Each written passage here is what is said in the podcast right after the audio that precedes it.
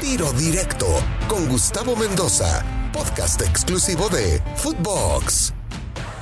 Amigos de Tiro Directo, qué placer saludarlos a través de Footbox en un nuevo capítulo en esta preciosa plataforma, con el placer de tener un invitado de lujo, Juanjo Buscaglia. Primero que nada, querido amigo, muchos años hemos eh, compartido muchísimos eventos, muchísimas transmisiones, muchísimas cosas. Y bueno, querido Juanjo, es un placer tenerte por acá en tiro directo para hablar de las eliminatorias. Hola, Gustavo, un placer, un placer estar aquí eh, contigo. Eh, sí, una eliminatoria que dejó, que dejó mucho y que empieza a, dejar claro el destino de algunos seleccionados para bien, el caso de Brasil, y otros para mal, el caso de Bolivia y Venezuela, que ya estaban casi sentenciados, y yo le sumaría ahora Chile, lamentablemente después de la derrota de ayer ante, ante Perú. Fíjate que lo de Brasil, ¿no? Venezuela le ganaba 1 a 0 al equipo brasileño. Le costó un trabajo, no sé si, bueno, también hay que considerar eh, ciertos factores en el caso de Brasil, ¿no? No estaba Neymar por ahí salvando o guardando algunos jugadores a pesar de que Gabigol sí estuvo, pero una excelente actuación desde mi punto de vista de Soteldo en el medio campo del equipo venezolano que los tenía ganando 1 a 0 y fue hasta la segunda mitad, por ahí del minuto 70, hasta que Marquinhos empató y ya después vino el vendaval brasileño. Pero esta Venezuela sigue dando voces de mejora a todas luces en el fútbol. Sí, sí, Venezuela ayer hizo probablemente su mejor partido en la eliminatoria. Desde que tiene el nuevo entrenador, había sido bastante claramente superado por Argentina en la última fecha y ahora creo que se recuperó es, un equipo que, tiene un recambio. Hay una base ahí de jugadores que fueron eh, finalistas del Mundial Sub-20 en el 2017 y esos chicos están llegando a la selección mayor. Hoy tienen 23, 24 años y empiezan a debutar en la selección mayor. Hay un recambio interesante, pero lógicamente, bueno, Venezuela eh, eh, ha arrancado muy mal la eliminatoria, es el seleccionado históricamente más débil. A ver, eh, ayer hizo un gran partido, lo tuvo a, Brasil sometido hasta el minuto 70, un Brasil sin Neymar, sin Casemiro, y que pierde Marquinhos para el partido del próximo domingo contra Colombia en condición de visitante. Es decir, eh, me parece que Colombia en Barranquilla va a ser mucho más medida para esta selección de Brasil. Em, precisamente yo estoy en Colombia y en Colombia hay, hay mucho respeto por Brasil, lógicamente mucho respeto, pero también optimismo en que, se en que se pueda sacar un buen resultado. Y a esta altura, contra esta Brasil tan contundente, sacar un buen resultado, creo que un empate cualquier colombiano lo firmaría porque serían los primeros puntos que dejen el camino esta selección brasileña que está ya te diría yo clasificada para el Mundial. Hablando de, Colombia, justamente se metió a la cancha de Uruguay. Desde mi punto de vista, eh, Juanjo, tú lo viviste más de, cerca. Eh, jugó mejor Colombia. Para mí merecía más suerte, merecía quizá la victoria en la cancha de Uruguay, que siempre es complicadísimo jugar en Uruguay, en el gran estadio del Parque Central allá en Montevideo. Y pues la verdad es que Colombia jugó bien. Hablamos mucho del cambio generacional en muchos lados, eh, Juanjo, en muchas elecciones.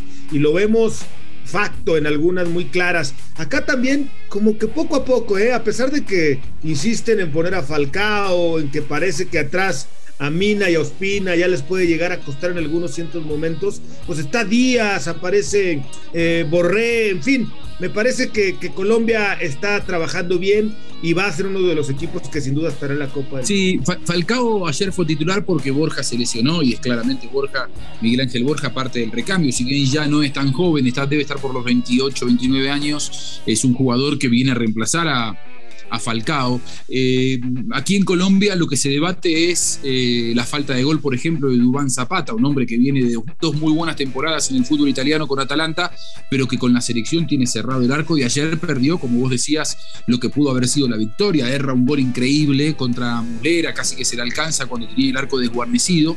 Eh, Colombia tuvo un buen remate de partido contra Uruguay, un Uruguay que también ha cambiado mucho a la generación de futbolistas. De hecho, ayer Cavani y Suárez jugaron los dos, pero uno reemplazó al otro. Nunca convivieron dentro del terreno de juego. Les dio 45 minutos a cada uno el maestro Tavares y el resto de la formación uruguaya son todos chicos que inclusive no solamente cambian los nombres, sino que cambian el estilo de la selección uruguaya.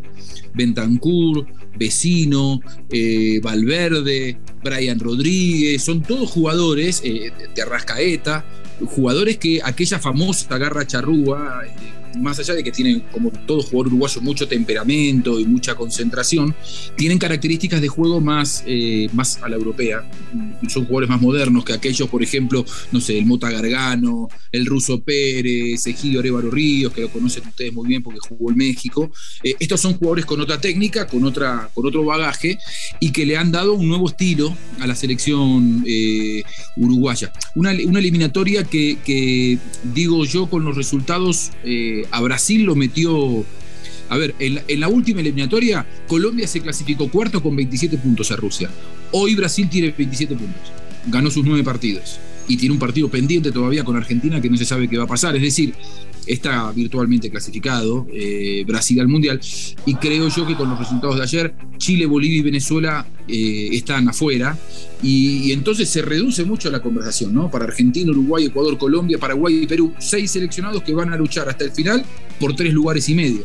Así que será apasionante lo que quede de la eliminatoria sudamericana. Sí, lo de Chile que pues lamentablemente el otro día platicaba con Fabián Stay, buen amigo de nosotros, y nos decía, bueno, para Chile es normal de pronto ir a un mundial y a dos o tres no, pues a mí ya no se me haría tan normal una selección que sí se avejentó y que nunca se renovó y que claramente pues está eh, pagando las consecuencias. Eh, y en la próxima jornada, mi querido Juanjo Buscaglia, se van a enfrentar Colombia contra Ecuador. Y hablo de estos en particular porque están ahí en la disputa junto con Uruguay por pelear el otro boleto bueno, otro de los dos boletos directos, ¿no? En, las posiciones, Ecuador y Uruguay tienen 16, Colombia viene con 14. Una hipotética victoria de Colombia sobre Ecuador en casa, eh, pues lo aseguraría de momento con una, con una posibilidad de ir directo a la Copa del Mundo. Sí, lo que pasa es que en el medio hay una fecha, está la fecha del domingo, porque ese Colombia-Ecuador va a ser el próximo jueves.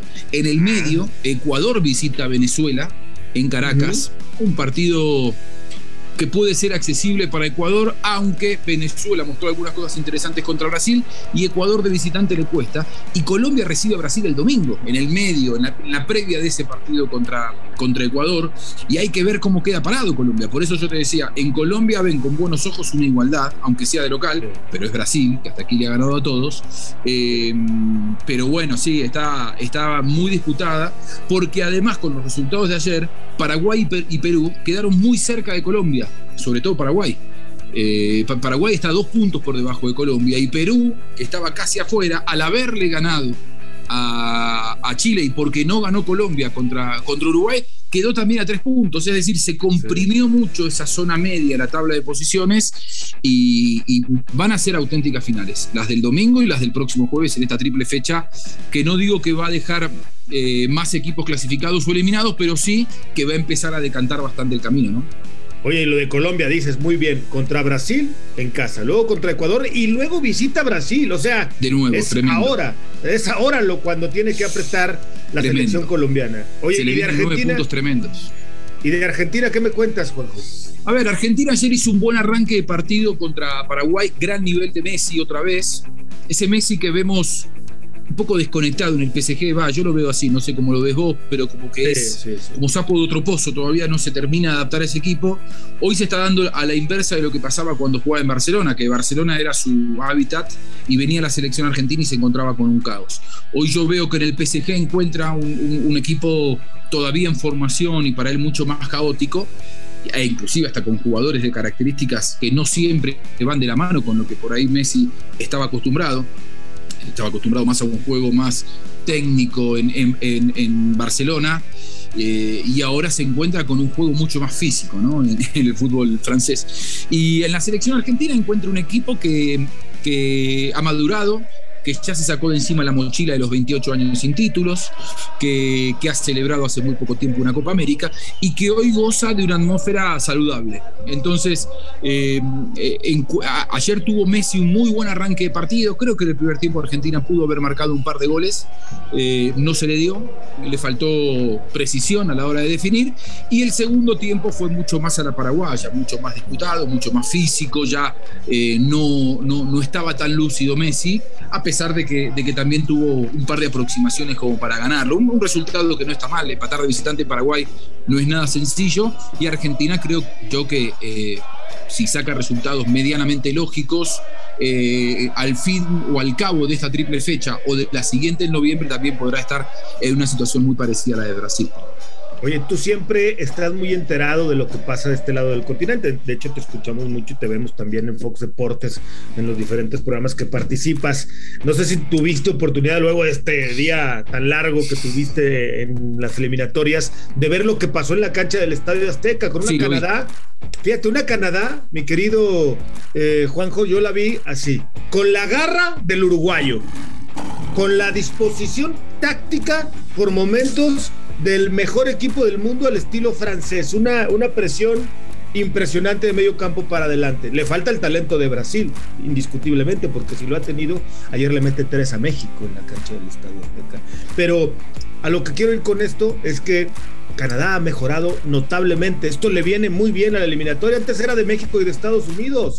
Hace desde el 1986 no va a Canadá a una Copa del Mundo. Ahora está por ir a dos consecutivas con la mejor generación en su historia. Y lo del Tata Martino, mi querido Juanjo, tú lo conoces. Un tipo que de pronto le cuesta mucho encontrar el cambio, aceptar el cambio. Eh, eso es lo que le ha costado históricamente con el Barcelona, con la selección de Argentina, con la selección eh, de Paraguay. El adaptarse a las circunstancias de cambio. Siempre rígido a lo bielcista, ¿no? Un esquema táctico bien eh, definido y difícilmente lo cambiamos, sobre todo cuando estamos en desventaja o en condiciones de ir perdiendo o empatando el partido en este caso, para hacer algo diferente. Creo que es lo que le ha faltado, ¿no? En, la adaptación a, nuevas cosas con sobre la marcha de los compromisos. ¿Cómo lo viste? A ver, em, yo estuve escuchando a algunos colegas, vi no el partido completo, sino que vi resumen y sé que terminó casi sufriéndolo el partido México. A mí me parece que, hablando de este recambio del que hace un ratito nosotros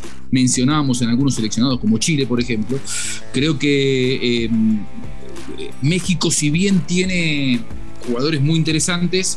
En el medio, Andrés Guardado y Herrera, yo los vi que por momentos el partido lo terminaron superados físicamente y por la dinámica que propone el rival. Un equipo eh, muy joven, muy de vanguardia. A, mí me parece preocupante cuando yo los escucho a ustedes, con todo respeto, que se alarmen por esta selección de Canadá que no es elite. Canadá no es elite. Lo que pasa es que México vive en un microclima de CONCACAF. Eh, que claro, ves a un equipo bien formado y te alarmás porque no están acostumbrados a tener desafíos en la eliminatoria de CONCACAF. Imagínate, vos repasá lo que recién me decías de, Colombia. Colombia jugó ayer con Uruguay, juega pasado mañana contra Brasil, juega dentro de cinco días contra Ecuador y su próximo rival va a ser Brasil. Sí, sí, ¿Eh? Imagínate si eso le pasara a México.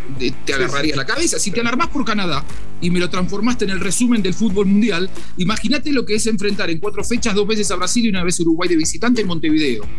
Eh, entonces digo, creo, creo que, y esto es un debate viejo y que no, no, no, no estoy descubriendo absolutamente nada y ustedes lo, lo abordan mucho mejor que yo, pero que, ese microclima de la eliminatoria de CONCACAF con tan poca competencia real para México hace que cuando te encontrás con un equipo medianamente bien plantado y con algún jugador, algún, algún jugador, porque no son todos Alfonso Davis en, Canadá, ¿eh? tampoco me vengan a mentir, que es un equipo de 11 Alfonso Hay un Alfonso Davis y después 10 chicos que tienen cierto criterio, pero no hay ningún Messi ahí tampoco. Digo, cuando te encontrás con un equipo medianamente, medianamente bien plantado, no solamente que no le ganás, sino que te alarmas. Eh, y, México, que es, es una, selección importante, con una estructura y, una demanda por parte de la prensa que exige buenos mundiales, creo que también hay que ver eso. Hoy te alarmás con Canadá, pero dentro de un año vas a competir con todas selecciones elite. España, que va a competir con vos en el Mundial dentro de un año, jugó antes de ayer contra Italia y juega mañana contra Francia y vos te, estás alarmando por, con todo respeto, ¿eh? Canadá. Y no le ganaste a Jamaica de local. Entonces digo, ojo también con la exigencia, porque después hacemos cola, hacemos fila para crucificarlo a Osorio y me parece que lo que le, está pasando a México es que está acostumbrado a competir en un microclima que no es el real y no es el verdadero desafío. Totalmente de acuerdo contigo, mi querido Juanjo. Es una realidad yo los he escuchado, ustedes me hablan de Canadá como si fuera el Brasil del 70. Y es Canadá. Totalmente de acuerdo. Y por algo no ha ido a un mundial desde la Copa del Mundo desde 1986, aunque ahora seguramente Por ahí después Canadá sale campeón del mundo. tampoco. tampoco. El, el, dando la el vuelta caballo negro, ¿no? Dando la vuelta. Querido Juanjo, como siempre, un placer platicar contigo. Te agradezco mucho. Lo, Grande, lo valoro Gustavito, mucho. Te mando un abrazo enorme. Me encanta reencontrarme Fuerte abrazo, mi querido Juanjo Buscaglia, aquí en Tiro Directo de Footbox. Recuerda escuchar un capítulo diferente de lunes a viernes. Soy Gustavo Mendoza. Ahora me escucha, ahora no. Tiro Directo, exclusivo de Footbox.